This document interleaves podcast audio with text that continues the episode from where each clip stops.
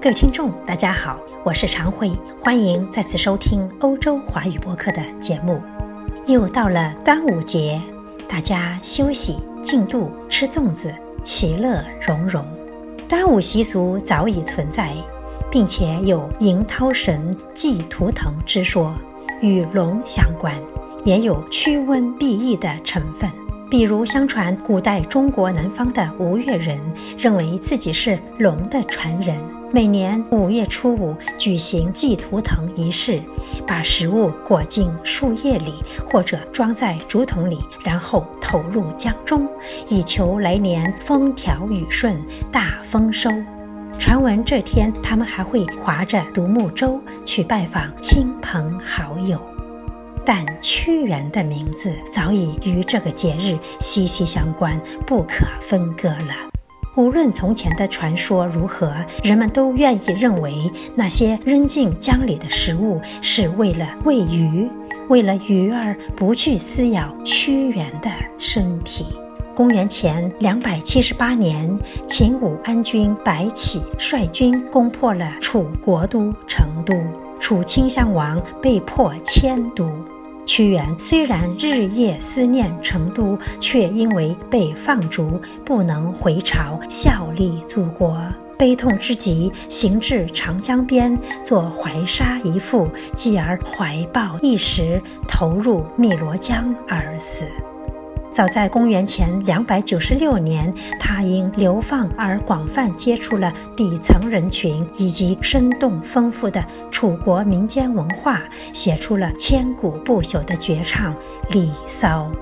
《离骚》成功塑造了中国文学史上首个形象丰满、个性鲜明的抒情主人公形象。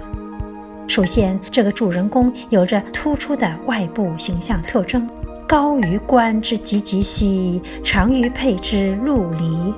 其次，他具有鲜明的思想性格，是一位进步的政治改革家，主张法治，主张举贤授能，主张美政，重视人民的利益和作用，反对统治者的荒淫暴虐和臣子的追逐私利，追求真理，坚强不屈。这个形象显然是屈原的自画像。各位听众，请听耿大玉教授为我们带来的屈原原作《离骚》，以及《史记》对屈原的部分介绍，还有苏轼的《屈原塔》。长太息以掩涕兮，哀民生之多艰。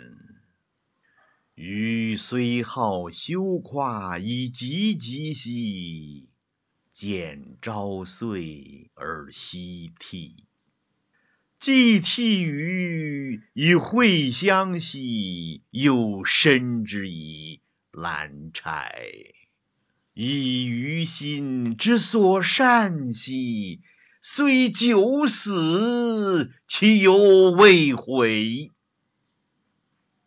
愿领袖之浩荡兮，终不察夫民心；众女觊觎之蛾眉兮，摇擢为予以善淫。故时俗之工巧兮，免规矩而改错。背绳墨以追曲兮，敬周容以为度。吞于邑于差池兮，吾独穷困乎此时也。宁客死以流亡兮，余不忍为此态。知鸟之不群兮，自前世而固然；何方圆之能周兮，夫属异道而相安。屈心而益智兮，忍尤而攘垢。夫清白以思直兮。故前圣之所厚，毁向道之不察兮。言助乎吾将反，毁阵车以复路兮。及行迷之未远，不与马于兰皋兮。持交丘，且言止兮。进不入，以离游兮。退将复修，我出府。至济河，以为衣兮；及芙蓉，以为常。不知其以夷兮，苟于情，其信芳。苟于观之汲汲兮，长于佩之陆离。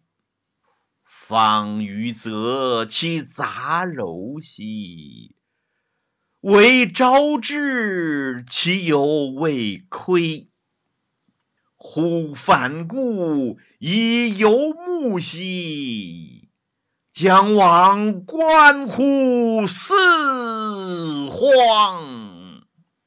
佩缤纷，其服饰兮；芳霏霏。其弥彰，民生各有所乐兮。余独好修，以为常。虽体解，吾犹未变兮。其于心之可成，其于心之可成。《史记·屈原列传》节选。屈原至于江滨，披发行阴则畔，颜色憔悴，形容枯槁。渔父见而问之曰：子非三闾大夫与？何故而至此？屈原曰：“举世浑浊，而我独清；众人皆醉，而我独醒。是以见放。”渔父曰：“举世浑浊。”何不随其流而扬其波？众人皆醉，何不抚其糟而啜其醨？屈原曰：“吾闻之，心慕者必弹冠，心欲者必振衣。人又谁能以身之察察？”受物之门门者乎？宁复长流而葬乎将于腹中耳。于是怀石，遂自投汨罗以死。屈原塔，苏轼。楚人悲屈原。千载意未歇，惊魂飘何处？父老空耕也？至今沧江上，投饭救饥渴。移风成晋度，哀叫楚山裂。屈原故壮士。就死亦甚烈，世俗安得之？卷卷不忍绝。